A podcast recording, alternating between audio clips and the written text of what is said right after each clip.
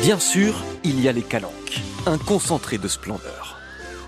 Bien sûr, il y a la mer, 57 km de côte, et tant d'autres raisons d'être ébloui par Marseille. J'adore Marseille.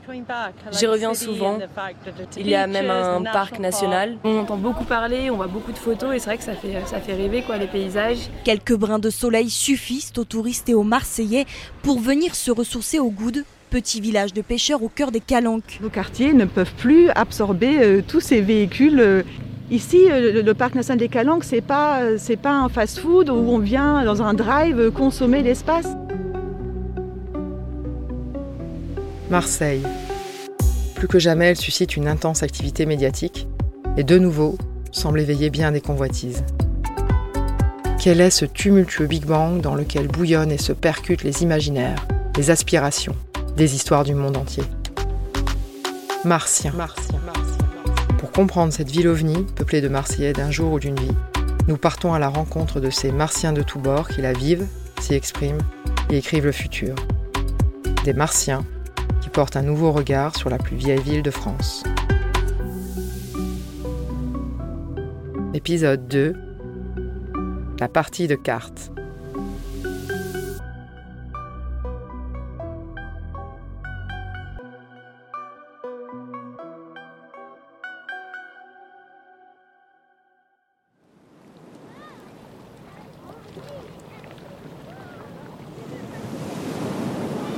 Ici, le décor s'enflamme et brûle la rétine. La ville si spectaculaire et si photogénique est par endroits victime de son succès. Les mêmes images postées à l'envie jusqu'à l'asphyxie. Des navires, des zodiacs, des voiliers, des bateaux à moteur, des canoës. Sur cette photo, près de 70 embarcations en tout genre peuplent l'entrée de la spectaculaire calanque d'Envaux, en plein cœur du parc national des Calanques. Il n'a fallu qu'une heure de temps pour que la photographe belge Natacha de Mailleux les rassemble en une seule et même photo. Je suis euh, donc Natacha de Mailleux, photographe et vidéaste, plutôt spécialisée dans la photographie documentaire et sur le sujet du, du tourisme qui m'intéresse tout particulièrement. La photo que j'ai publiée, c'est une photo où on aperçoit euh, le bout de la calanque d'Envaux. Moi, je n'avais jamais été en fait, donc donc quand je suis arrivée, ben, en fait, je trouvais que tout, le site était magnifique et ça m'étonnait pas trop de que ce soit un site super populaire sur Instagram parce que c'est un, parc qui correspond très très fort à, à, tout ce qui marche, enfin à tout ce qui est euh, instagrammable entre guillemets. Enfin c'est une eau turquoise, c'est une eau transparente, c'est une végétation un petit peu euh, exotique en tout cas pour un Belge. Et donc oui, on, en fait on se croirait un peu à l'autre bout du monde euh, dans le parc de Marseille, alors qu'en fait on est simplement dans le sud de la France. Je voyais pas mal de bateaux passer, donc je suis restée plus ou moins une heure pour faire cette photo. Et j'ai en fait remis après tous les, tous les bateaux qui passaient euh, en une heure. Et en fait, on voit que c'est chaque fois les petits tours touristiques euh, qui, font, euh, qui passent de calanque en calanque pour finalement aussi montrer la surfréquentation sur la mer. Quoi. Donc, c'est Authenticity, c'est un travail que j'ai voulu faire pour, euh, pour interroger finalement la surfréquentation de certains sites touristiques, euh, des sites naturels particulièrement, et aussi le, le, rôle que jouaient les réseaux sociaux et la géolocalisation justement dans, dans cette surfréquentation. Sur les réseaux sociaux, j'étais hyper fort interpellée de voir que ben, le contenu de voyage se ressemblait très fort. Euh, C'était toujours un peu le même type de photos avec toujours les mêmes paysages, les mêmes types de paysages, les mêmes compositions, les mêmes couleurs, les mêmes endroits, les mêmes activités. Enfin, il y avait tout un, espèce de code visuel qui faisait que tout se ressemblait tout le temps et, ça, ça m'a interpellé assez fort. Et aussi le contraste finalement qu'il y avait entre ces photos sur Instagram, par exemple, où, où chaque fois euh, les gens s'affichaient seuls dans des paysages assez, enfin, assez préservés et finalement la réalité euh, à côté de ça qui était complètement différente. On est tous un peu impactés par la surfréquentation euh, des sites. On le fait nous-mêmes de, voyager sous l'influence des réseaux sociaux, mais on n'a pas, c'est comme si on n'avait pas trop de contrôle là-dessus et qu'on n'arrive pas à y échapper. Et, euh, et, je pense que, enfin, du coup, ce travail a touché beaucoup, beaucoup de monde. Une hypertrophie d'images de coucher de soleil, de blanc relief entre ciel et mer, de vues plongeantes sur la rade de Marseille. En réalité, un tourisme de masse si peu visible sur Instagram est pourtant omniprésent. Le parc national des Calanques a été le fruit d'âpres arbitrages pour protéger une exception naturelle que l'on vient visiter du monde entier. Préservation contre fréquentation.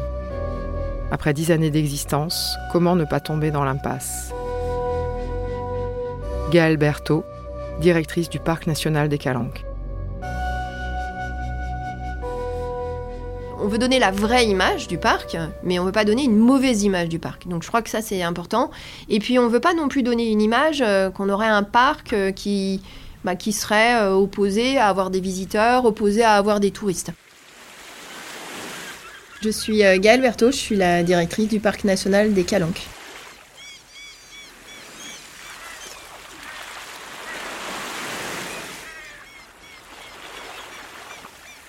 Donc c'est aussi ça. Enfin, je crois que derrière la question de démarketing, euh, c'était euh, de ne pas être dans l'excès, euh, ni d'un côté à survendre un espace naturel en disant en plein été c'est génial, vous allez être dans un espace tout seul, ce qui n'est pas vrai.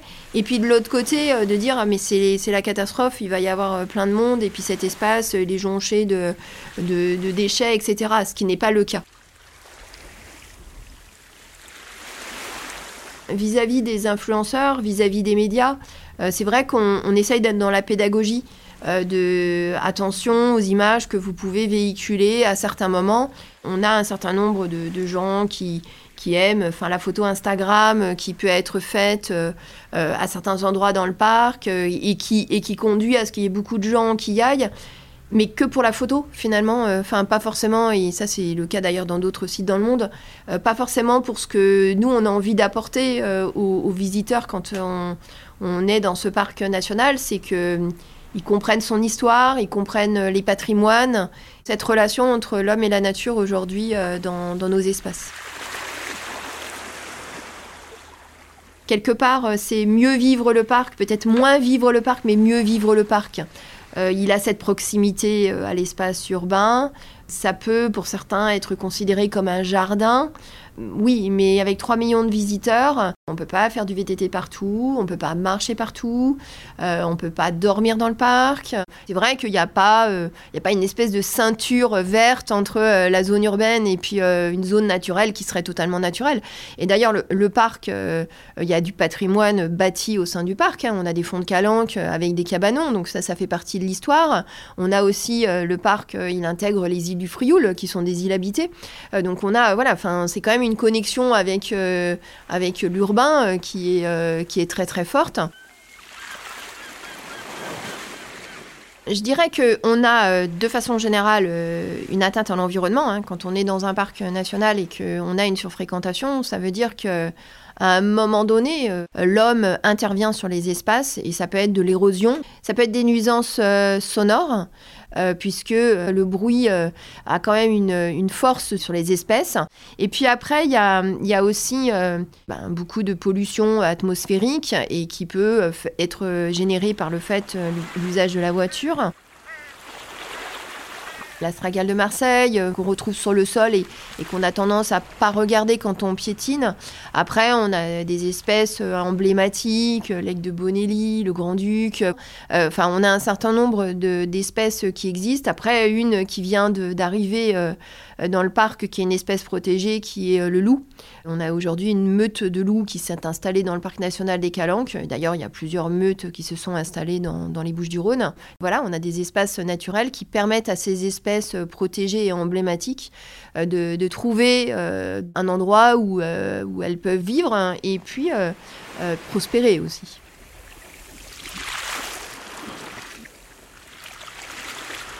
On a fait une expérimentation avec le contingentement d'un accès à une calanque, donc la calanque de Sugiton.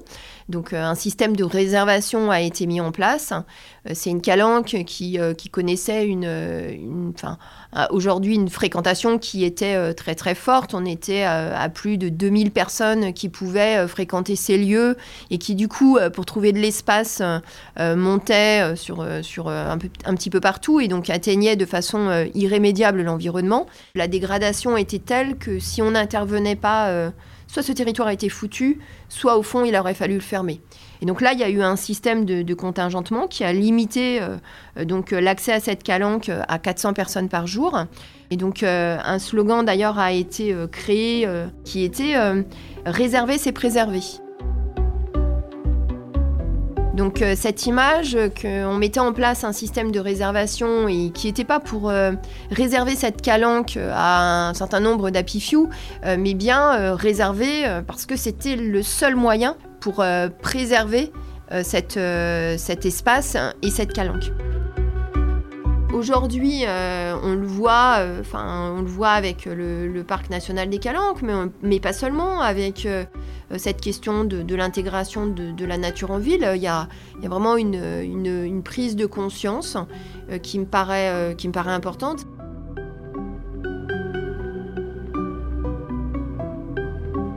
« 5000 hectares de nature et 20 000 autres, de ruelles, de jardins, de voies rapides, de passerelles, de centres commerciaux, de cités et de faubourgs pavillonnaires. Pour Baptiste Lanaspez, c'est le terrain de jeu idéal pour lancer une révolution écologique. Une démarche amorcée il y a plus de dix ans, lorsqu'il crée sa maison d'édition Wild Project et écrit Marseille, ville sauvage. Frappé par l'onde de choc de décennies de stratégies urbaines dévastatrices, en 2020, il ne pouvait se résigner à en rester là. Aujourd'hui, c'est vers Marseille 2050 qu'il se tourne.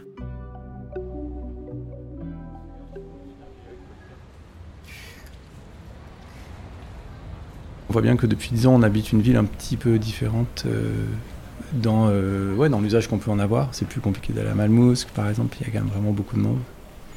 Euh, le changement aussi des calanques. Dans, cette décennie, il y a eu tout ça, capitale de la culture, calanques, augmentation du tourisme. Baptiste Lanaspez, je suis éditeur, je m'occupe des éditions Wild Project que j'ai fondé en 2009 à Marseille. Euh, par ailleurs, je m'occupe aussi de. J'ai une activité d'urbanisme, donc au sein de l'agence des sentiers métropolitains. Pour moi, ce micro-événement-là, parce que c'est quand même un micro-événement qui est un peu des touristes à Marseille, bon, c'est pas non plus incroyable, et des nouveaux arrivants ce micro-événement, il s'inscrit pour moi aussi dans une histoire un peu plus longue parce que j'ai débarqué à Marseille en 95 quand j'avais 18 ans et donc euh, de 95 à 2013, euh, je veux dire, tout le monde parlait du potentiel de la ville. Un coup, c'était le TGV qui allait tout changer, un coup, c'était, euh, je sais plus, ah oui, c'était Ayam, puis Guédiguian et puis Izzo qui allait tout changer. Et ils ont un peu tout changé à leur époque aussi. Ils ont tout un coup transformé déjà. C'était un moment important 95, on n'en parle plus jamais. Mais moi, j'adore ce moment parce qu'avant 95, la ville était une espèce de je ne sais pas comment dire, elle était perçue comme un cloaque provençal, euh, sans intérêt, effrayant, dont il fallait se tenir éloigné. Et après 95, ce cloaque est devenu un truc trop cool. C'était dark, c'était, c'était dur, mais c'était trop cool, c'était la planète Mars. Ça avait changé, donc euh, voilà, Izzo Gedigan, Ayam, Fiesta des Suds. Ça a été un gros moment euh, où la culture a où la culture a retourné l'image de la ville. Je dis bien retourné parce que c'est pas évidemment qu'elle a transformé. Elle a pas dit Marseille est une ville riche et clinquante. Elle a juste dit ouais Marseille c'est dur, c'est rude, c'est machin, mais c'est cool en fait. Et il se passe quelque chose ici avec, euh, cette euh, dureté là. Et donc, euh, j'ai toujours pensé que la capitale européenne de la culture en 2013, 20 ans plus tard presque, euh, cette petite révolution culturelle venait quelque part euh, fermer un cycle de la révolution, la rénovation de l'idée qu'on se faisait de Marseille par la culture. J'ai aussi contribué en tant qu'acteur à, cette, à ce truc-là avec un projet qui, qui voulait un peu la détourner. Donc, c'est le GR 2013 c'était un projet qui voulait un peu détourner la capitale de la culture de, de ce qui était le kit un peu, euh, euh, on va dire, euh, Musem, FRAC, galerie, expo, gros événements. On voulait faire un truc plus léger, plus pérenne, plus poétique, plus joli, mais néanmoins, c'était quand même une participation à cette capitale. Et cette capitale, elle a, elle a clairement réussi son objectif d'augmenter les flux de touristes. Sauf que, pour être honnête, j'y croyais absolument pas. On était non pas trop y croire à cette histoire d'augmenter les flux de touristes, mais en fait, si, ça a quand même marché. Si on le regarde du point de vue de cette recherche effrénée du marketing territorial et de la vendabilité des territoires et de la, c'est absolument odieux la façon dont euh, on se soucie euh, de l'image des villes, comme si elles étaient des marques qu'il fallait vendre et comme si c'était des biens de consommation qu'il fallait vendre à des gens qui viennent donc la consommer. Et en même temps, du point de vue des acteurs, quand je pense à la masse des artistes, euh, des rappeurs de génie, des, des, acteurs culturels de bonne foi, engagés, eux, ils voulaient pas changer l'image de Marseille. C'est juste des gens qui aimaient profondément cette ville et qui euh, voulaient la raconter, qui voulaient la représenter. On dit bien, euh, langage du hip-hop, RPZ, représente quoi. Représente là d'où tu viens, parle-en bien, raconte-le. Je me suis rendu compte euh, lors d'une interview justement avec un journaliste qui m'interrogeait sur l'avenir de Marseille, juste avant l'élection de la nouvelle équipe, là, il y a quelques années. Je me suis rendu compte que je n'avais aucun, aucune proposition pas l'ombre d'un projet, d'un désir pour Marseille. Et là, je me suis dit, mon coco, ça va pas du tout parce que je suis vraiment un amoureux euh, inconditionnel et basique de Marseille. Je fais partie de cette ville corps et âme. J'étais capable de faire la liste de ce qui ne va pas selon moi à Marseille, mais j'étais pas capable de dire voilà ce qu'il faudrait pour cette ville. J'ai proposé à 5-6 personnes autour de moi dont j'appréciais la connaissance de Marseille et l'intelligence de la ville de, de faire une espèce de chose qui n'est pas, pas un programme politique, c'était une vision commune partagée pour Marseille 2050. Et l'idée qui est sortie, c'était l'idée de renforcer toutes les autonomies c'est-à-dire de renforcer euh, l'autonomie alimentaire, c'est le credo de l'agriculture urbaine, de renforcer l'autonomie énergétique, de renforcer l'autonomie en biens de consommation et de production. Et donc c'était un peu, on revient vers un truc qui est l'idée de faire un peu, en partie sécession des flux mondialisés dont on dépend tellement, dont on est si fragile et qui nous, qui nous procurent des produits si peu chers et si merdiques qu'on jette chaque année, dont on se désole de la mauvaise qualité, mais on continue quand même d'aller les acheter dans des grandes enseignes. Et donc de cette petite tribune-là qui cherchait à, à se donner des lignes pour penser un avenir politique depuis Marseille. Sont nés ensuite plusieurs projets, donc un premier projet européen qui s'appelle Ville terrestre, dans lequel on essaye de, on essaye d'inventer des contenus de formation à l'écologie urbaine qui dépassent la question de la nature en ville. Parce que j'avais fait partie des gens qui trouvaient intéressant de réfléchir sur ce qu'engage l'irruption de végétaux, de nature en ville, et notamment à Marseille et euh, comment est-ce que ça concourt à, faire ici un genre d'urbanité, de citadinité qui est différent euh, des villes où il n'y a jamais de nature? Et c'est vrai que Marseille est une ville où la relation entre ville et nature est plutôt riche sur le plan géographique, sur le plan paysager, sur le plan sociologique. Géographique parce que c'est euh, intriqué, on est en, en, 20 minutes de moto, on est dans les collines, dans les piémonts, on peut faire des belles randos et tout ça, dormir à la belle étoile. Euh, au niveau paysager, parce que souvent au fond d'une rue, on aperçoit euh, le plateau de l'homme mort, euh, le pic de Bertagne, le massif de l'Étoile, etc. ou alors le Frioul carrément au bout de la rue, ce qui est assez agréable. Et au niveau sociologique, parce que je trouve qu'il y a ici une espèce de citadinité rurale ou une citadinité rustique, c'est-à-dire il y a un truc où, par exemple, enfin c'est plein de choses, mais le fait de sortir du boulot puis d'aller pêcher, c'est un truc assez marrant. J'avais essayé de mettre plein de mots là-dessus dans ce livre Ville sauvage. Mais dix ans plus tard, comme ce truc de nature en ville est devenu une espèce de, tarte à la crème et de, disons qu'on pense qu'en mettant un hôtel à insectes par-ci par-là et en, mettant quelques espèces sauvages sur les ronds-points, on, va résoudre la crise écologique. Ou alors le pire, c'est en plantant des arbres pour se protéger contre le réchauffement climatique. Ça, c'est très très sérieux. Il y a des projets européens, des millions d'euros qui, qui se reposent sur cette euh, vision urbaine qui me semble catastrophiquement pauvre parce que ce qui va faire des villes écologiques, si jamais euh, on peut faire des villes écologiques, ça va être des villes qui vont descendre leur consommation d'énergie et se retirer des flux mondialisés qui détruisent la vie sur Terre. C'est-à-dire une ville, en gros, pour le dire très très brutalement, une ville qui s'est débarrassée à la fois de la bagnole et de l'agriculture industrielle. Plus récemment, on, a mis en place une espèce de jeu qui peut se jouer avec toutes sortes de publics à tous âges sur euh, d'initiation à ce qu'on appelle la futurologie, c'est-à-dire euh, l'art de la prospective mais amateur, pour justement arrêter de faire croire que le futur est un truc d'expert. Le futur c'est une science très très molle et en fait c'est pas une science, c'est une conversation qu'on n'a pas. Et donc euh, c'est à partir de Marseille et de cette envie de ville affranchie en 2050 que depuis Wild Project, dans les sentiers métropolitains, on développe maintenant ces projets sur qu'on appelle de futurologie. Je me suis dit que c'était un bon acte d'insoumission et de participation citoyenne que de m'autoriser avec d'autres à imaginer un avenir, des, projets d'avenir pour la ville. Encore une fois, en se donnant le temps, quoi. 20 ans, c'est bien, c'est une bonne échéance. Quand mon fils aura 27 ans, comment j'aimerais que soit la ville? C'est une bonne question, on en est tous là. À Marseille, vides et trop pleins de villes et de campagnes, se mêlent et s'entrechoquent. Des quartiers entiers malmenés aussi, détruits, reconstruits à la hâte, laissée à l'abandon ou aseptisée. Faire de Marseille une belle ville de la Côte d'Azur, ironisait Kenny Arcana dans sa capitale de la rupture. Plutôt créer une cité vivable et vivante, pour tous ces habitants que Mathilde Chaboche considère que l'on maltraite depuis trop longtemps.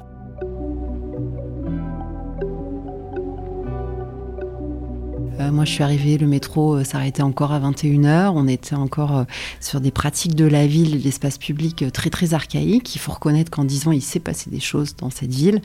malheureusement, il s'est passé aussi des choses brutales et dramatiques qui ont, pour moi, révélé le retard abyssal de la ville, pas tant dans ce qui se voit, surtout dans ce qui se voit pas. C'est-à-dire ce que les politiques publiques auraient dû faire au plan de l'entretien, de la fabrication d'un territoire normal et sécurisant qui n'avait pas été fait et que le drame notamment du 5 novembre a révélé euh, un peu au grand jour. Soudain, un immense fracas.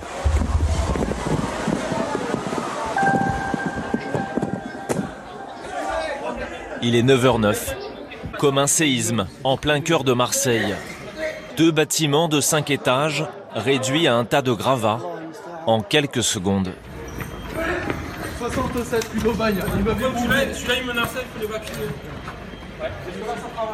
Moi, je dirais qu'on a, en gros, sur les politiques urbaines, on a 30 à 40 ans de retard. Euh, le résultat de ça, c'est quoi? C'est que on peut euh, baisser les bras et pleurer et se dire que vraiment c'est la cata.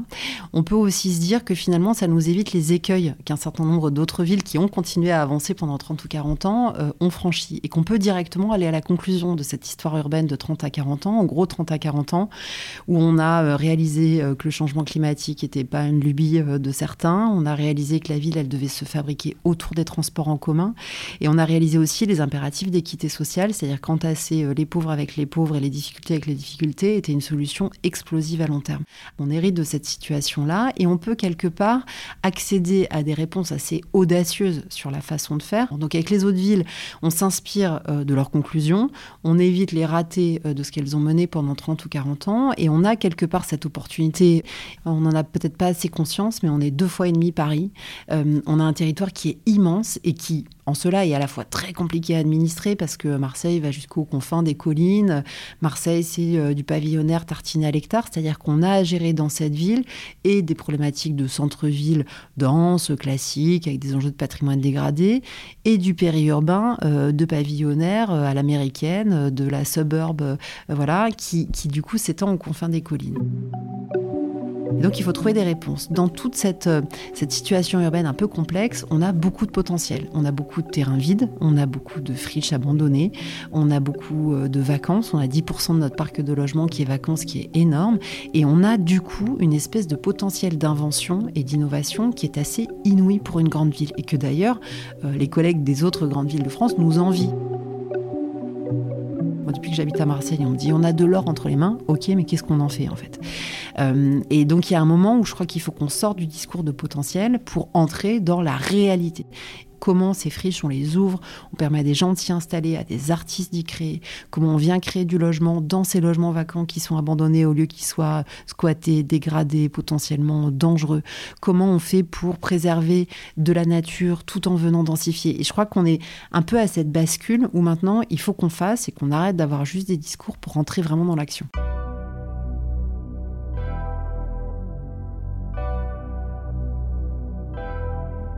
On a la chance d'avoir une société civile qui est incroyable, qui est militante, qui est active, qui est riche d'idées, qui part dans tous les sens, qui, explore des territoires de créativité absolument inouïs, euh, mais qui s'est constituée souvent en creux par rapport à des pouvoirs publics très défaillants.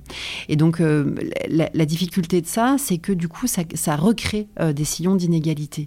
La première priorité, je crois que c'est une forme de réconciliation, c'est-à-dire que on s'est rendu compte, et moi c'est marrant parce que je, je, viens de la société civile militante, donc tout cet écosystème, c'est le mien à la base, et moi je fais partie des gens qui, au lendemain du 5 novembre, se sont dit en fait, c'est juste pas possible de rester le cul sur sa chaise et de continuer sa petite vie, euh, il, faut se bouger. Donc moi, je pense que le premier sujet, c'est faire avec les habitants, qu'on ne soit pas dans une espèce d'affrontement systématique. La deuxième chose, c'est se donner un destin urbain. Un destin urbain, quand on est une ville comme Marseille euh, et qu'on a des contraintes environnementales qui sont folles, en fait, on est une espèce de loupe du changement climatique. C'est-à-dire qu'on est euh, environné par les collines, 57 euh, km de littoral, une ville dense par endroits, trop peu dense à d'autres, un plan d'exposition au feu, un plan d'exposition à l'inondation et maintenant la submersion marine qui nous arrive. Et puis, il a fait jusqu'à 60 degrés en centre-ville, compte tenu du fait qu'on est un centre-ville hyper minéral. Donc pour moi, l'enjeu, c'est tracer une destinée urbaine qui tienne compte du changement climatique et qui s'adapte. Sinon, le risque, c'est quoi? C'est qu'on va tous se barrer. Et tous ces, les néos, les pas en gros, tous ceux qui auront les moyens de s'en aller vont s'enfuir pour aller vivre à la campagne et descendre en ville une fois de temps en temps euh, parce que leur boulot leur permettra. Il restera qui en ville? Ceux qui n'ont pas le choix, ceux qui vont vivre dans des conditions climatiques atroces et qui vont plus survivre que vivre. Les projections climatiques montrent que dans 30, 40, 50 ans, si on change rien à la, trajectoire urbaine, en fait, on pourra plus vivre, plus en termes de santé. Nos pieds, notre peau fondront dans le centre-ville de, Noailles. On pourrait être à 90 degrés en 2050. On ne peut pas vivre, nous les humains, quand il fait ces températures-là. Et je pense que Marseille, justement, parce qu'on est en retard sur beaucoup de sujets, on peut quelque part euh, passer le pas et prendre un raccourci qui fait qu'on va être la première ville euh, d'adaptation climatique. C'est une condition très très importante de survie de la ville. Sinon, je suis persuadée que la dystopie c'est-à-dire le cauchemar d'une ville abandonnée aux plus pauvres d'entre nous, va se réaliser.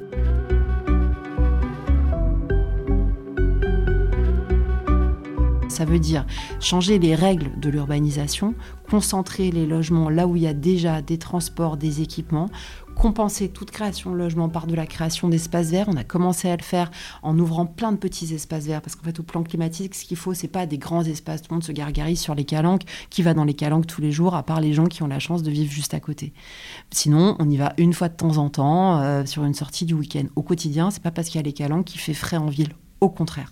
Et donc, on a besoin d'un maillage de petits parcs. Donc, on a commencé avec les mairies de secteur à rouvrir. C'est trois fois rien, c'est des petits squares qu'on désimperméabilise. On fait pareil dans les cours d'école. Et l'idée, c'est que les cours d'école soient des jardins qui, hors temps scolaire, puissent ouvrir leurs portes et accueillir les gamins et les parents du quartier.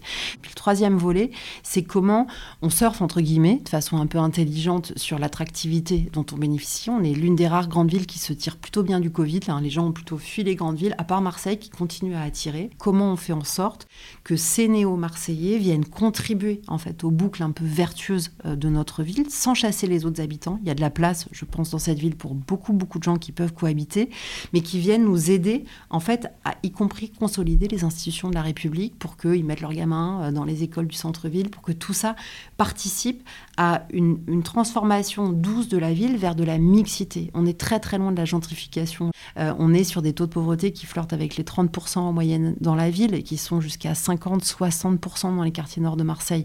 Donc le risque de gentrification, qui est cette bascule sociologique quand euh, des très riches remplacent des très pauvres, on en est extrêmement éloigné. Ce dont on a besoin, c'est d'aller vers une forme de mixité, c'est-à-dire que des classes moyennes se stabilisent en centre-ville, à côté des habitants de milieux plus, euh, plus défavorisés, que tout ça fabrique et continue de fabriquer une Marseille cosmopolite et bigarrée.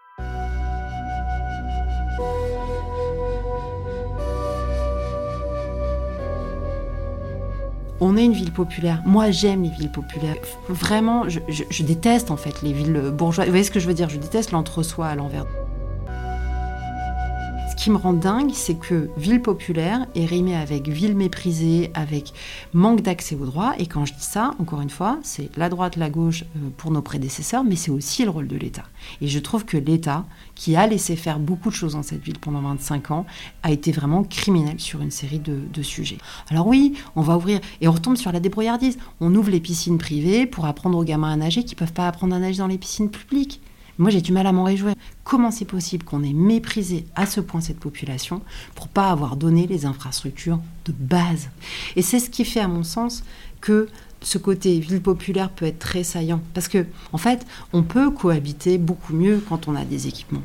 On peut cohabiter beaucoup mieux aussi parce que euh, les jeunes qui ont besoin de se défouler, de taper dans un ballon, au lieu de le faire entre quatre murs dans la rue et que ça fait des conflits, des incivilités, des machins, ben, ils ont un terrain pour le faire en fait.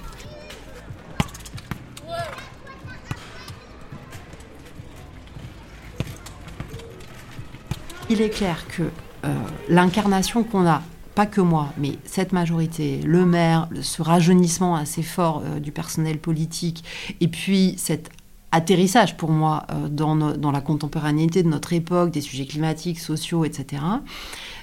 Plus, sans fausse modestie, le rôle que moi je joue là-dedans dans les réseaux nationaux, je pense contribue, parmi d'autres choses, à dépoussiérer l'image et faire que on se dit ah oui tiens ça peut être intéressant de venir bosser à Marseille.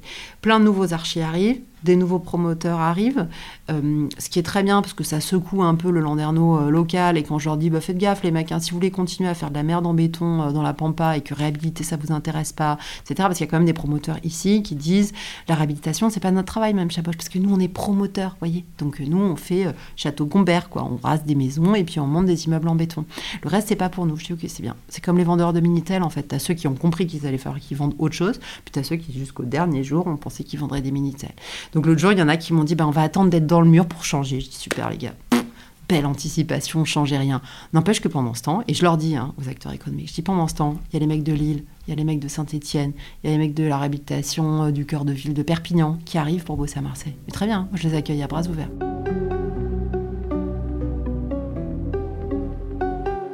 Quand même une transformation du regard sur cette ville. Évidemment, il reste encore beaucoup de choses à faire. Évidemment, ça dérange des intérêts euh, bien installés et donc il y a des gens qui râlent.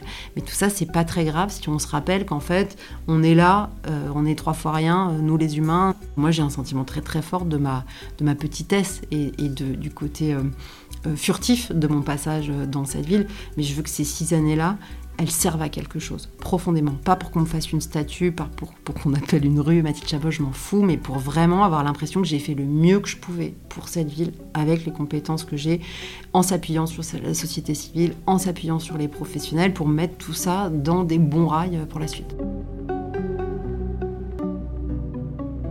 Pour bâtir un futur désirable à Marseille, Baptiste Lanaspez et Mathilde Chaboche regardent dans la même direction il faut des révolutions.